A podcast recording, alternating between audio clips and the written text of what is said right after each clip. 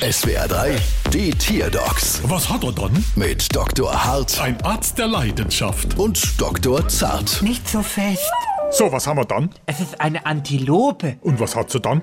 Sie ist immer dagegen. Wie? Na, egal um was es geht, sie will aus Prinzip das Gegenteil. Na klar, es ist ja auch eine Antilope. Oh, halt dich aus. Ja, du Gehirn, da Kontra Hirsch, mach mal laut. Mach mal leise.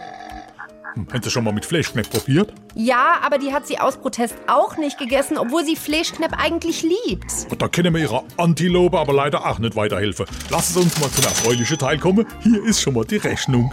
Was? Warum ist das denn so teuer? Weil sie da eine ganz besondere Antilope haben. Weil sie mal dagegen ist? Nein, dieses besondere Geschöpf kann höher springen als ein durchschnittliches Haus. Ja, das liegt an ihre kraftvolle Hinterbeine. Ähm, ich hab gar keine kraftvollen Hinterbeine. Die, Ach so. Und damit springt sie höher als ein Haus? Genau, und weißt du auch, woran das liegt?